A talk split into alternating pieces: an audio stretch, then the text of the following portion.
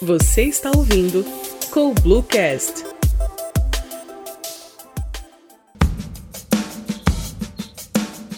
Olá, sejam bem-vindos a mais um episódio do CoBlueCast, nosso podcast sobre liderança e gestão. Eu sou Gustavo Ramos, sócio e CRO da CoBlue, e hoje vou conversar com o Victor Navarrete, partner da Ace Startups e professor na ESPM, sobre os desafios para o futuro do ecossistema de inovação e startups. A ideia é falar do momento atual e das perspectivas em relação ao futuro. E ninguém melhor para falar sobre esse assunto que alguém que trabalha auxiliando o desenvolvimento desse ecossistema, que é o caso do Vitor e da Ace Startups, que são parceiros nossos aqui na Coblu. Então, esperem uma conversa bem interessante e produtiva e vamos ao papo de hoje. É, acho que, bom, o trabalho da Ace é, acho que é bastante conhecido no meio, né? É uma referência com certeza, mas explica aí então para quem não conhece vocês quem é a Ace. Bom, primeiramente, obrigado, Gustavo. Prazer aí estar tá participando aqui do podcast de vocês. Primeiro sobre a minha experiência, né, digamos, nesse mercado, nesse mundo de inovação. Eu lá atrás uh, há alguns anos eu comecei, eu era, sempre fui muito empreendedor, desde, desde a época de faculdade mesmo. Tinha uma empresa, uma empresa de intermediação de negócios, eu acabei fechando essa empresa e eu resolvi investir, começar um novo negócio que depois até descobri que esse outro negócio era uma startup. Não deu certo, tudo bem, paciência, é, é, um, sempre um aprendizado, né? Aprendi bastante naquela época. E aí eu comecei a me envolver diretamente com esse ecossistema, a trabalhar com uh, dentro de um parque tecnológico. E depois foi aí que eu conheci a ACE, né, numa, num projeto do Parque Tecnológico para trazer a ACE para esse Parque Tecnológico. Eu sou de Goiânia, então a ACE era um, uma das empresas que o parque gostaria de trazer, então me envolvi bastante. E foi aí que eu entrei na ACE como na, na parte de investimento de startups. Eu já já vou explicar o que, que a ACE tem, as empresas que a ACE tem, mas Inicialmente eu comecei acelerando startups, conheci diversas, enfim, me envolvi bastante nesse ecossistema. Saí da ACE, fui trabalhar na 99, fui ser gestor de operações e depois voltei para ACE para iniciar um projeto dentro da, da ACE que era a nossa unidade de inovação corporativa, né? Então, basicamente essa, enfim, essa é a minha história com inovação. A ACE, elas são duas empresas, basicamente. Ela tem a Ace Startups, que é esse braço de, de investimento em startups. É a nossa antiga aceleradora, né, do modelo tradicional de aceleração de startups. Hoje a gente tem uma aceleração, só que ela é online e a gente foca muito mais, nosso, o nosso esforço é muito mais na, no investimento né, em si. Então a gente é uma casa de investimentos para startups em fase inicial. Tá? Isso como Ace Startups. A outra empresa é o Cortex. E o Cortex ele faz uh, inovação para grandes empresas. Tá? Então, ele existe desde 2014, mas uh, isso trabalhando tanto com startups ou, ou trabalhando uh, novos negócios dentro das empresas, transformação digital, treinamentos e uma série de coisas. Hoje eu sou o CEO do Cortex e também sou sócio da, da empresa, né?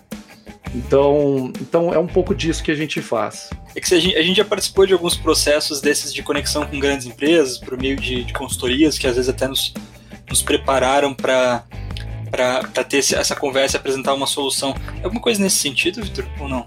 Quando você fala do trabalho da Cortex mesmo, né? Ou é mais assim no sentido de desenvolver a, dentro da empresa uma spin-off, ou talvez até um, eu sei que algumas empresas têm as próprias incubadoras, algumas grandes empresas, como, como o Itaú faz, por exemplo, ou o Bradesco faz. Né? É, é um pouco, pode ser, pode ser qualquer um desses lados, na verdade, viu, Gustavo? Então, uh, pensa que, que o, o, a nossa missão é ajudar a empresa a inovar. E aí, quando se fala de inovação, essa inovação pode, pode acontecer de várias formas. Ela pode acontecer tanto com uma startup, tanto como uma startup. Então, o que significa inovar com uma startup? Eu posso criar uma estratégia junto com a empresa. Digamos que a, a, empresa tem um problema de eficiência operacional que é bem comum nessas empresas maiores, né? São bem burocráticas e aquela coisa toda. Então, aí que a gente entra, a gente entende todos os problemas internos que ela tem, prioriza aquela coisa e aí disso a gente vai para o mercado, como a gente tem um acesso, uma base, a gente cobre basicamente o território nacional inteiro, a gente tem contato com todas as startups do, do país, a gente consegue entender exatamente quais são as melhores startups para resolver o problema daquelas empresas. Só que a gente não fica só nessa conexão, né? E que é o que grande parte das empresas fazem, é conectar e deixar os dois se virarem e a gente sabe que empresa e startup tem formas diferentes de trabalhar, né? A startup é muito mais rápida, muito mais ágil, a gra grande empresa é muito mais lenta, burocrática, vai, vai pedir, sei lá, DRE da startup. Então, tem um, tem, a gente precisa fazer esse meio de campo para poder fazer acontecer aquele negócio. O negócio ele pode ser tanto um, uma, contra, uma contratação daquela startup, pode ser um investimento, pode ser até uma aquisição, enfim, são N formas. E a gente atua justamente nessa mediação, fazendo o negócio acontecer, que é o que a gente se propõe. Agora, quando a gente fala de como uma startup, aí é muito do que você disse, né? A própria empresa ela cria o veículo dela uh, o novo negócio, né? Então a gente monta o time junto com a empresa. Se a empresa não tiver gente para colocar lá, a gente coloca a gente nossa e a gente roda a nossa metodologia de, do novo negócio, né? De desde validação, descoberta do problema, validação e, e, e da mercado. Então a gente faz um processo que é mega científico uh, ah, para lançar esse negócio com sucesso no mercado, performar e dar retorno para a empresa, que no fim das contas é isso que ela busca ao inovar. Então essas são formas de trabalhar com um e com o outro, né?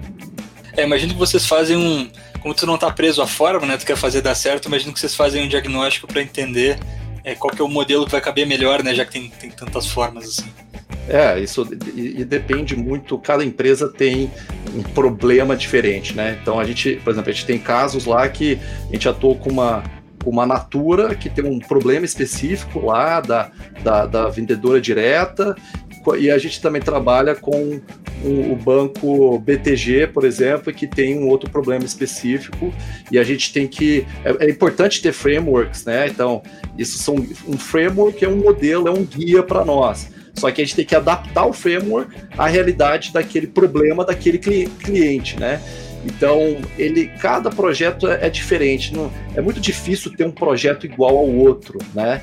Então, tudo muda de acordo com a complexidade do projeto, complexidade daquele segmento, do que está acontecendo no mercado, o momento, né? Então, agora a gente está vivendo uma época de pandemia, né? Então, muita coisa mudou. Canal digital agora vira algo primordial para grande parte do, do, da economia, né? E, e, e, o cliente é específico, né? Então você precisa criar. Não é só criar um canal digital e pronto, acabou, né? Tô, resolvi a minha distribuição. Não, você tem que entender muito além do como que o cliente, o que, que o cliente espera daquele novo canal, como é que ele vai usar aquilo. Então a dinâmica em si, ela, ela, ela não é conhecida, né? O nosso processo é descobrir e aí é progredir à medida que a gente vai descobrindo. tem uma definição sobre startups do Eric Rice que diz o seguinte, né? Uma startup é uma instituição humana projetada para criar novos produtos e serviços sob condições de extrema incerteza, né? Uh, e bom, é, extrema incerteza, na verdade, é um momento muito similar ao que a gente está vivendo agora, né? A gente está vivendo um momento de incerteza, mais ou menos como ele descreveu no livro. É, talvez para quem estava lendo o livro na época que ele foi lançado, né, já tem alguns anos, não conseguia ler aquilo, até entendia, mas não conseguia sentir aquilo na pele como as, as pessoas estão sentindo essa incerteza agora. E eu te pergunto o seguinte: uh, você acha que a cultura das startups, do ecossistema como um todo, é, é um diferencial de resiliência para as empresas nesse momento, uh, versus as empresas que não enxergavam o cenário como incerto já antes? Total, total, com certeza. Assim, para uma startup é até bom dar uma olhada no que é, é o, o que está no DNA de uma startup, né? Quando se fala em crise, Crise significa oportunidade para uma startup, né?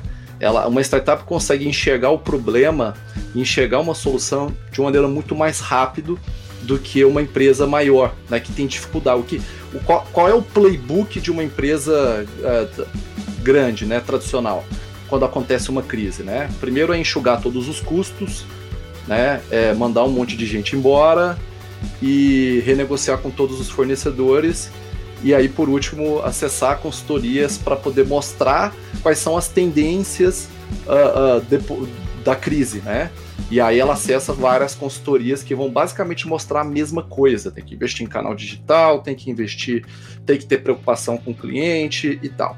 Uma startup, ela não, primeiro que ela não tem esse recurso todo, ela não tem essas preocupações, digamos assim, né?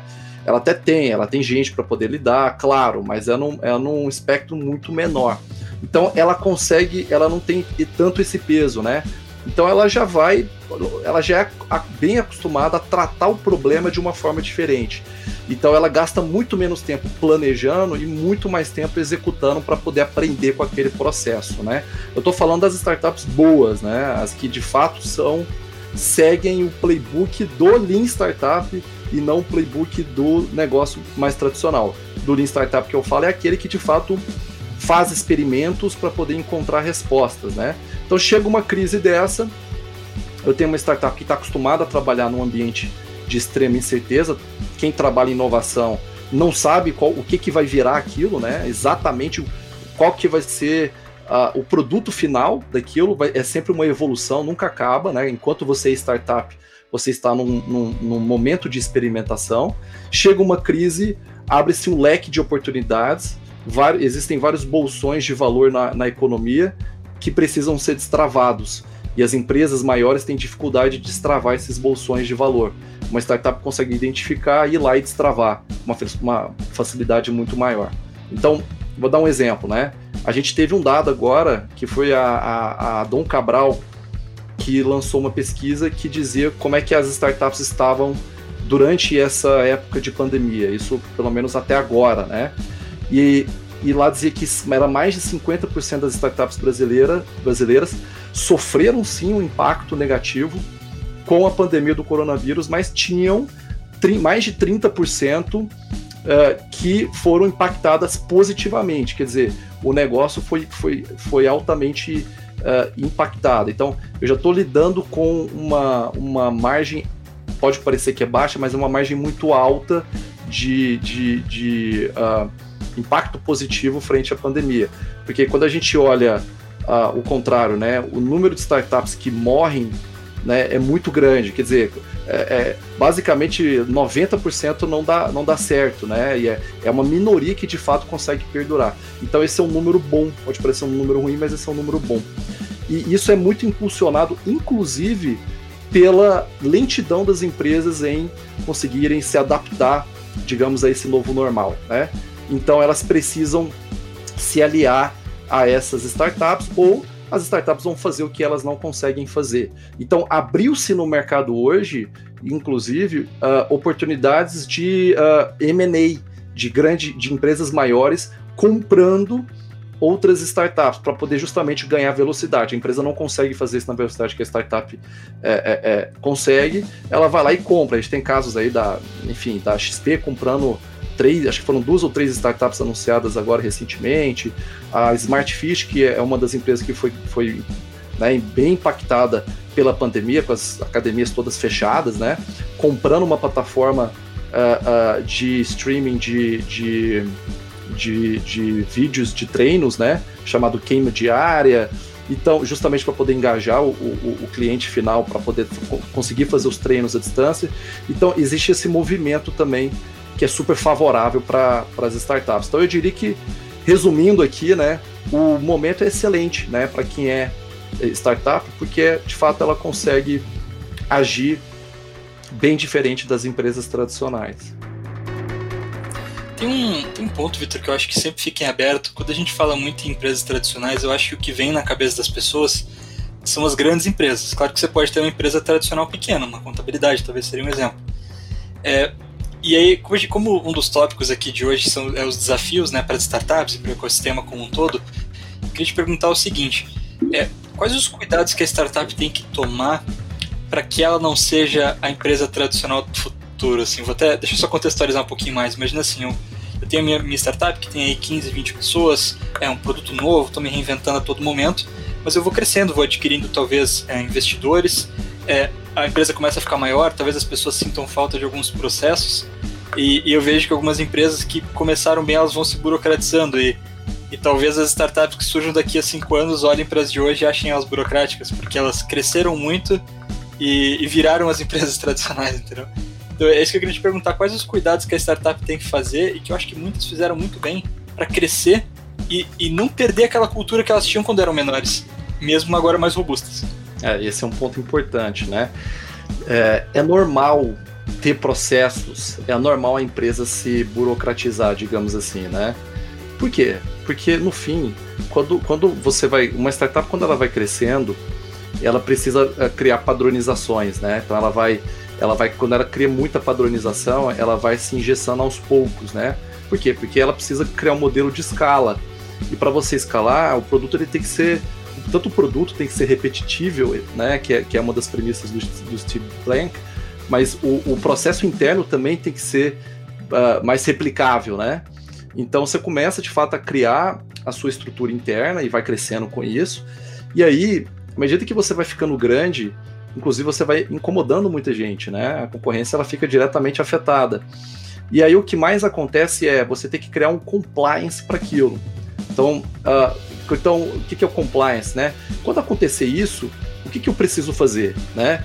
E para não acontecer isso, como é que eu tenho que me prevenir hoje? E aí começam os contratos super amarrados, as políticas internas dentro da empresa, isso pode, isso não pode, a partir de isso é qualquer empresa, tá? Que se transformou numa empresa maior. Você pega o Google hoje, ele é burocrático nesse sentido, né? E, e, e ok, né? E, e olha que o Google é uma referência em inovação no mundo. Mas por quê? Porque eles se tornaram grandes. E é normal esse processo. O compliance, ele só existe para poder proteger o core business. Tá? Então essa é a premissa. E aí, quais são os cuidados, né? Tem um livro que eu gosto bastante de falar nele, que é o Dilema da Inovação, do infelizmente recém-falecido Clayton Christensen, mas que é um dos papas da inovação, e sugiro muito que, que quem estiver escutando aqui leia, é, fala muito do, do como que você faz para que a sua empresa perdure no mercado, né? Porque o ciclo tradicional de qualquer empresa é ter um momento de ideação, de crescimento, né, validação, né, validação, crescimento, escala, e aí você tem a maturação daquele negócio, que é você não cresce mais, você basicamente anda de lado, né? Você performa bem, as preocupações mudam ali, e aí depois você tem o processo de declínio. Então essa é uma curva normal, né, de qualquer empresa. O, o dilema da inovação é você não sobreviver somente de uma inovação. Então é como se o Google ele, ele é uma empresa de mídia, ele tem o Google AdWords, que é o que provavelmente uh, é um dos que garantem o, o, das iniciativas do Google que conseguem garantir a performance dele, né? Grande parte do faturamento vem de publicidade, não só dali, mas vem do YouTube também e tal. Só que ele não vai sobreviver só disso. Então o que, que o Google faz? Ele, ele melhora o que ele tem, então ele vai tra transformar o YouTube cada vez melhor, vai transformar a cloud cada vez melhor, a, enfim, todas as plataformas de, de publicidade, só que ele investe em outras iniciativas para que essas iniciativas no futuro tomem lugar do AdWords, por exemplo, tá? Então, não toma agora, mas no futuro é para que aquela curva normal não aconteça dentro do Google, para que ela consiga não, não cair nessa, naquela fase de maturação e continue crescendo com novas iniciativas, né? E, e aí o Google, por exemplo, eles têm lá o Google X, antigo Google X, hoje é o X, que é justamente para criar novos negócios que são descolados do core business atual da empresa, que não são negócios de mídia, que são negócios que estão pensando no futuro. Então ali tem, uh, por exemplo, a Wimp, que é uma, é uma empresa de delivery via drones. Então, Google já entendeu que o futuro do delivery vai envolver drones. Então, tem lá uma empresa para isso sendo investida e testada. Não escalou ainda, mas está lá. Tem a Waymo, que é de carros autônomos, que é a mesma coisa, né? Tá olhando o mercado de carros autônomos, vai concorrer com Tesla, com Uber, com Toyota, com Ford, entre outros. E tem uma série de outras iniciativas, tem Health Tech, tem Fintech, tem uma série de coisas. Por quê? Porque no futuro é isso que vai ser, que vai manter o Google lá na frente. O Google não vai ser uma empresa de mídia, ele vai ser uma plataforma de novos negócios, como a Amazon hoje se posiciona, né? Então, a, a, a, dica talvez é, é, nunca achar que tá bom, que tá tudo ok, né? É, eu acho que é importante ter foco, foca no crescimento, mas nunca deixar de olhar, nunca deixar de pensar que aquele, é, aquele será o negócio que vai garantir o futuro da empresa, né? É pensar no portfólio né, de novas iniciativas para que a empresa nunca entre naquela curva de declínio. É, na verdade, quem, às vezes quem acaba entrando na curva de declínio é um dos produtos, né? Só que ele não é mais toda a empresa, agora a empresa tem vários. Exatamente, exatamente. É, a gente, a gente, como, tá, como atende bastante startup, né, e vê algumas delas crescendo, a gente começa a perceber alguns movimentos, ou algumas indo para os lados de começar a construir novos produtos, e, e alguns se, talvez se ingestando um pouco demais, assim. Tem uma outra, uma outra metodologia que eu gosto bastante, que é de um cara chamado Geoffrey Moore, que também é um dos, enfim, um cara super bem posicionado no Vale do Silício, e a metodologia é de um livro que, que chama é, Crossing the Chasm, ou Cruzando o Abismo, né? E aí, basicamente, o que lá fala é: você tem vários abismos na sua curva de, de crescimento, maturação e declínio, né? Você tem vários abismos, quer dizer, você, você quando, enquanto você está early stage, você tem ali uh, aqueles usuários seus que, que, que te atendem, que, que, que, você atende, né?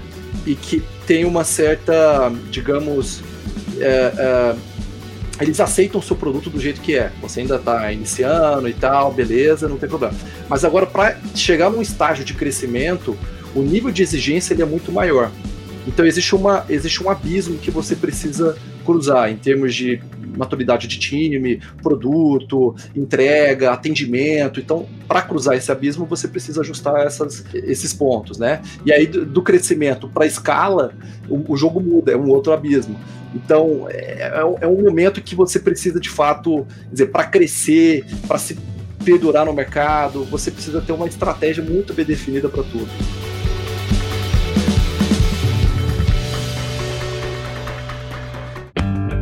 Bom, Vitor, a gente falou muito até agora, na verdade, é, é, das, das startups como um todo, né? Mas eu acho que Agora vale a pena a gente entrar um pouquinho no ecossistema, né? É, talvez valha a pena, para quem não ouviu esse termo ainda, tu só exemplificar para nós assim, o que, que, é um ecossistema de startups.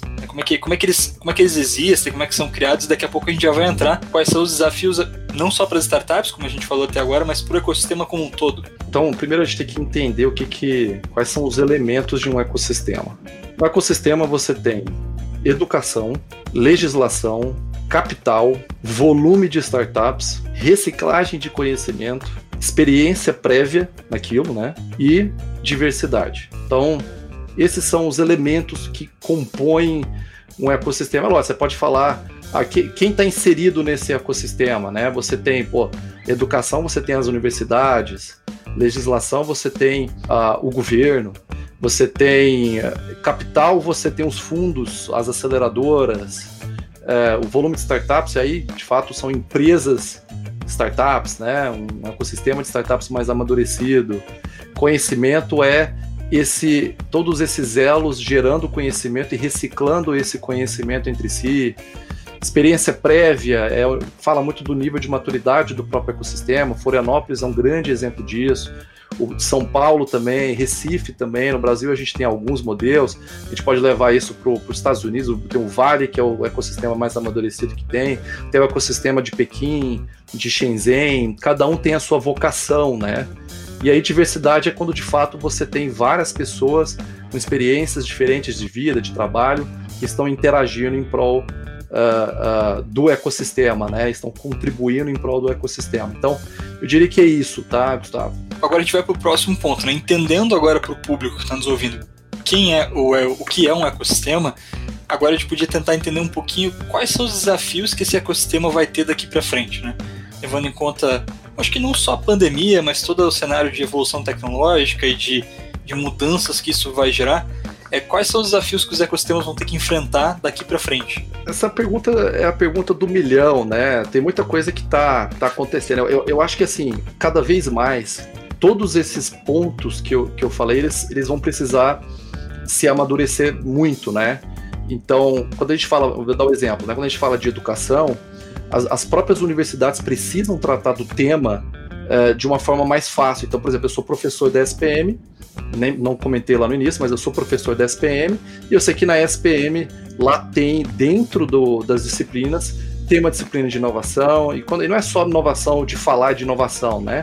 Lá tem o que, que é método ágil, lá tem é, como fazer o Lean Startup de A a Z, né? Desde o início, validar hipóteses, construir produto, falar de produto, falar de tecnologia, é, falar de OKRs, né? Que a gente fala bastante. Opa né?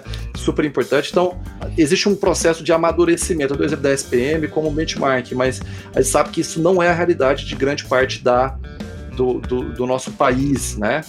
quando a gente olha a grade da, de educação das, da, das universidades, isso não está lá como prioridade. Então, se a gente quer que o Brasil se transforme através da inovação, a gente precisa inserir isso na nossa grade de educação, né, dentro das universidades, das desde nem, nem, nem só nas faculdades, mas no ensino médio, fundamental, a gente precisa conhecer melhor das metodologias desde lá, lá de trás, né?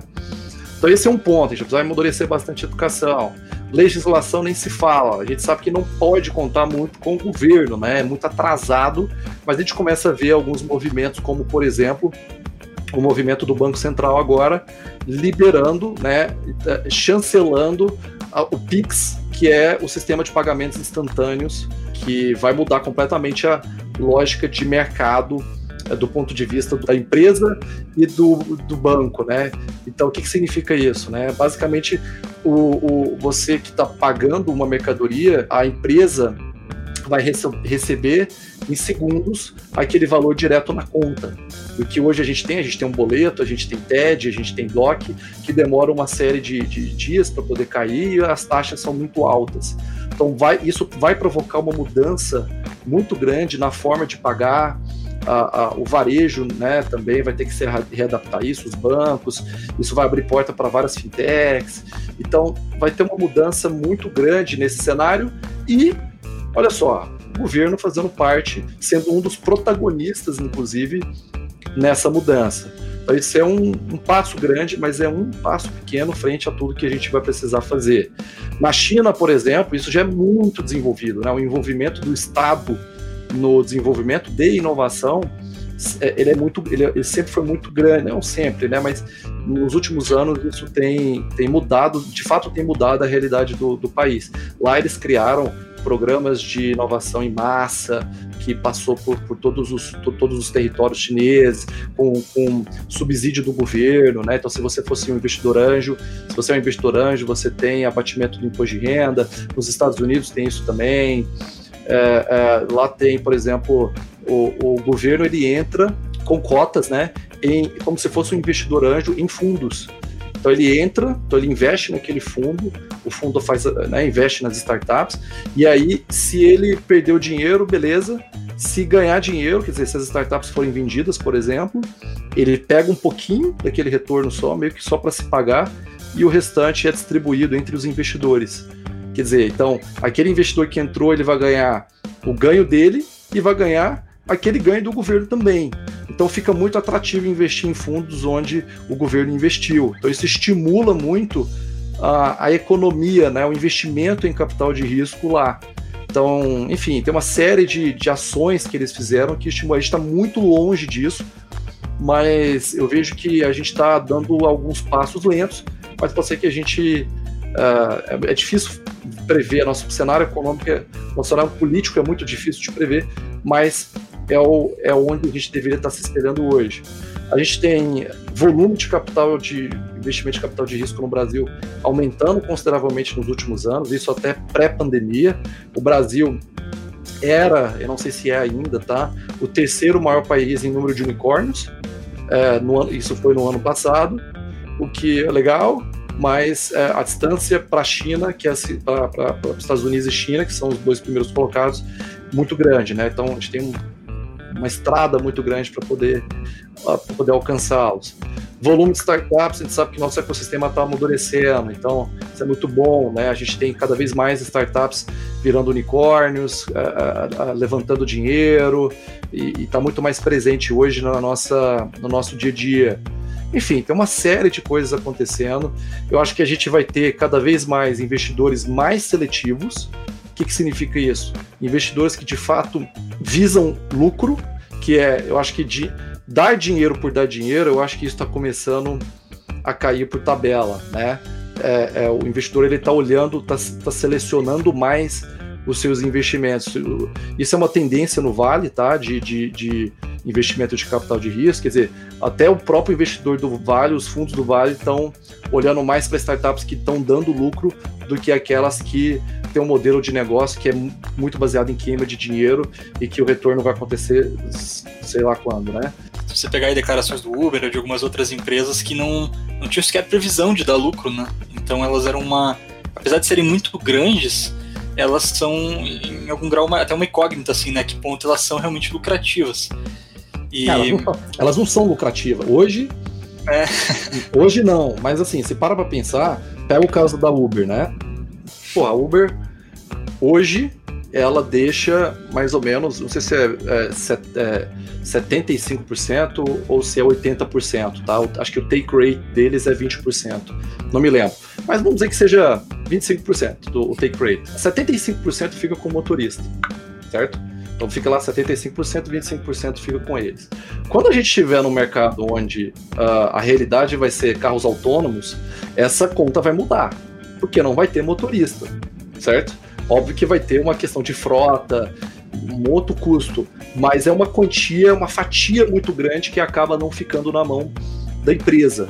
Então, quando eu vejo um investidor investindo, no meu ponto de vista, né, investindo na Uber, pensando no futuro, não pensando em especulação, mas pensando no que, que a empresa vai, fazer, vai virar no futuro, né, vai ser no futuro, eu vejo ela entrando nesse mercado de autônomos e conseguindo aumentar a sua margem de contribuição e dando lucro para todos os acionistas é mais ou menos isso, né? Quando você pega essas grandes empresas que hoje estão muito apertadas em termos de margem ou dando prejuízo.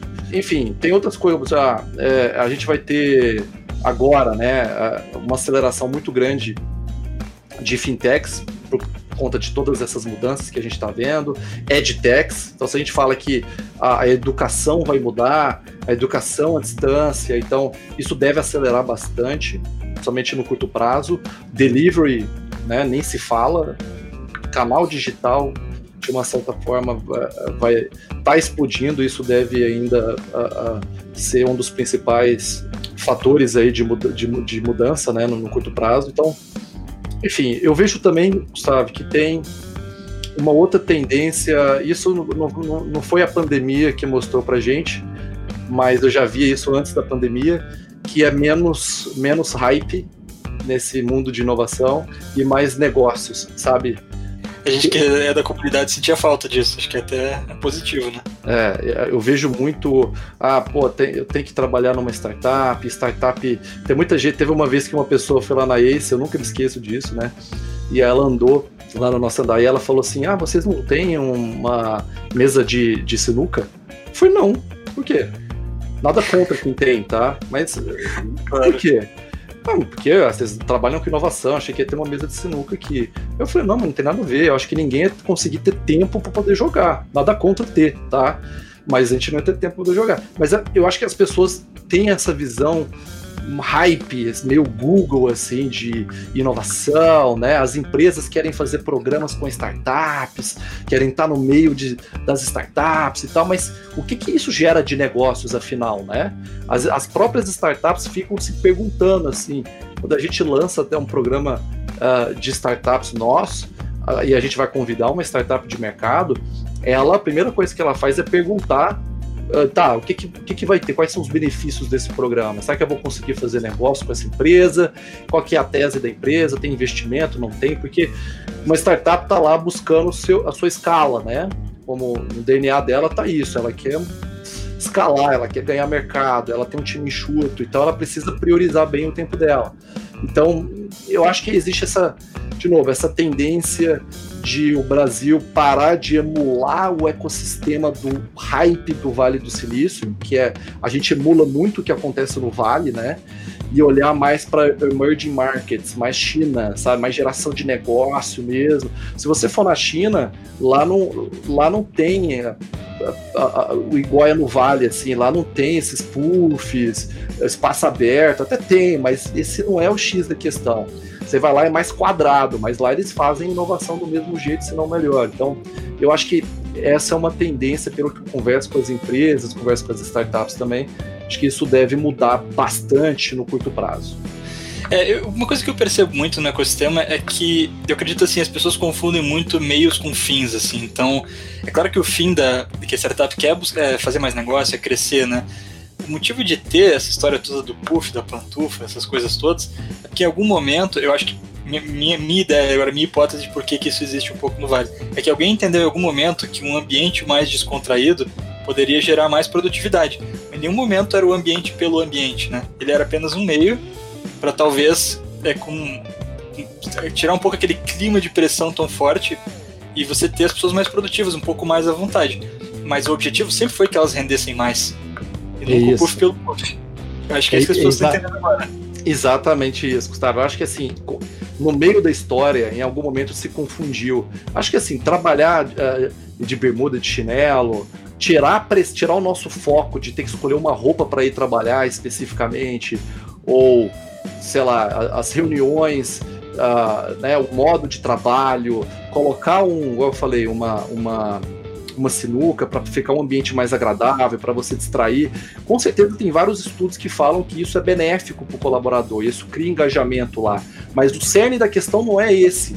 Né?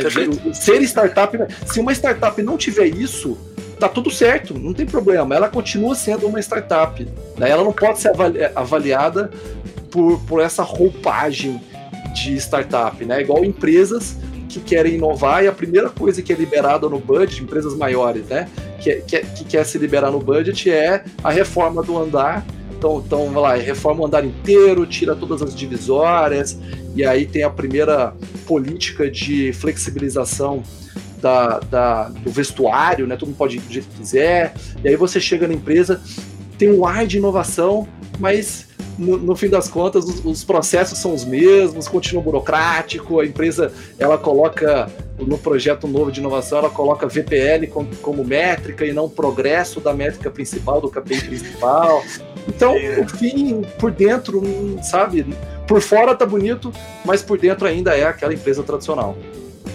Eu acho que essa, essa é a grande diferença de mudar a cultura para mudar peças, né? Acho que você não pode mudar né, você, tipo, você pode ter uma cultura talvez de muita inovação, um ambiente muito aberto a mudanças e, e adaptabilidade ao mercado, que não se veste desse jeito, que não tem a sala reformada, né? Assim como tu pode ter um ambiente todo colorido e que não tem essa, que não tem essa cultura, né? Porque a mudança de cultura, ela, ela não depende dessa da mudança do teu da, do ambiente. Essas coisas são, acho que a relação de causa e consequência que está errada, né?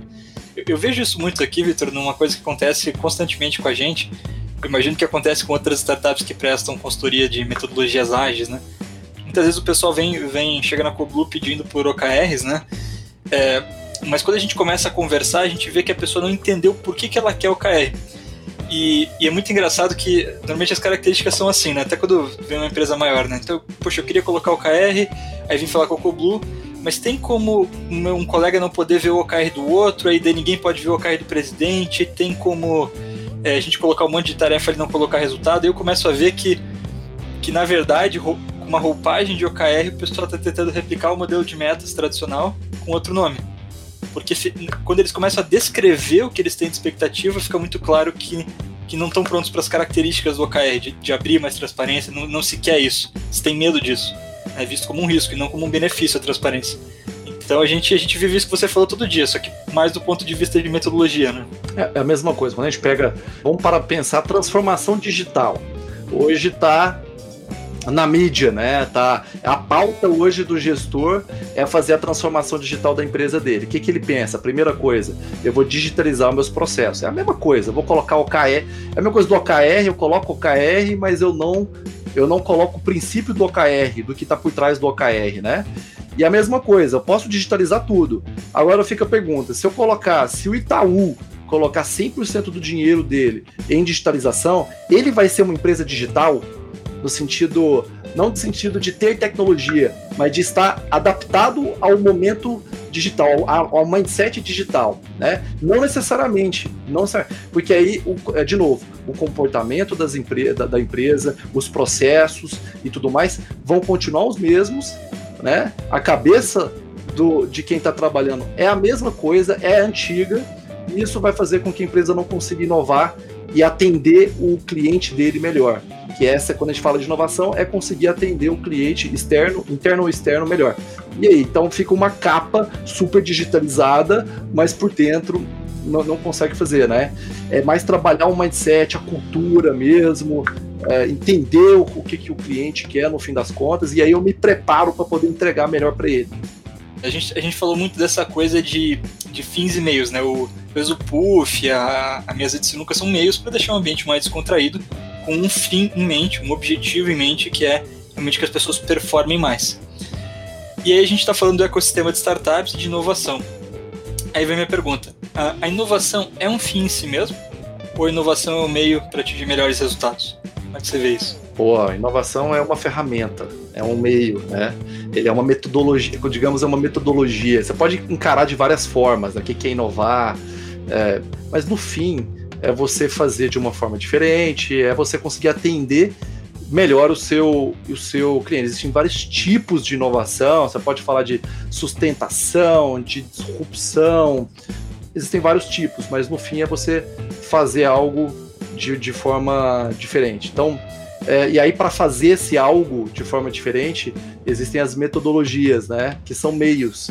Eu falei, você pode usar o Agile, o Lean Startup, que é Agile também, de certa forma. Você pode usar, enfim, de N metodologias para poder chegar lá. O fim é você mover o ponteiro, né? Se você não mover o ponteiro, você não está inovando. Você criou um mega produto, ele, ele tem tecnologia embarcada, ele tem blockchain com AI, legal, mas ele, ele não trouxe mais cliente, ou ele não aumentou o NPS do cliente, ou internamente, né, ele não aumentou a produtividade da, daquela equipe, da empresa, com aquela inovação interna. Enfim, por isso que ele é um meio e não necessariamente o fim. Legal, Vitor, muito show. Curiosidade minha aí. Uh, Vitor, acho que é isso, cara. Queria te agradecer pela conversa, também agradecer por todo o trabalho da ACE, que é super positivo aí para a comunidade como um todo. Estão sempre propagando conhecimento especializado, já, já vi muitos conteúdos de vocês. O pessoal da Coblu aqui é fã do, do Growthaholics aí do, do podcast de vocês, tem mais aí de 40 episódios. Pro pessoal que tá, que tá nos ouvindo, escuta, escutem aí o Growthaholics, tem muito conteúdo legal ali. Uh, Vitor, se você quiser deixar alguma mensagem para os nossos ouvintes aí para finalizar, tá, tá bom. Bom, só agradecer mesmo, foi um, pra, foi um prazer estar aqui, bater esse papo com você, Gustavo. É, já fez aí um pouco do mexão, mas eu queria reforçar o convite para vocês escutarem o nosso podcast, o Growthaholics, e também a gente tem uma plataforma que se chama Growthaholics for Startups. É uma plataforma aberta, óbvio que você tem que fazer um cadastro, mas ela é gratuita e você que tem uma startup, todo o nosso método de aceleração está lá, isso pode te ajudar a crescer. E para você que está começando uma startup, também serve para você, porque a gente trabalha o nosso método desde o problema. Então fica o convite, é, é só procurar Growthaholics for Startups, fazer o seu cadastro e aproveitar o máximo possível.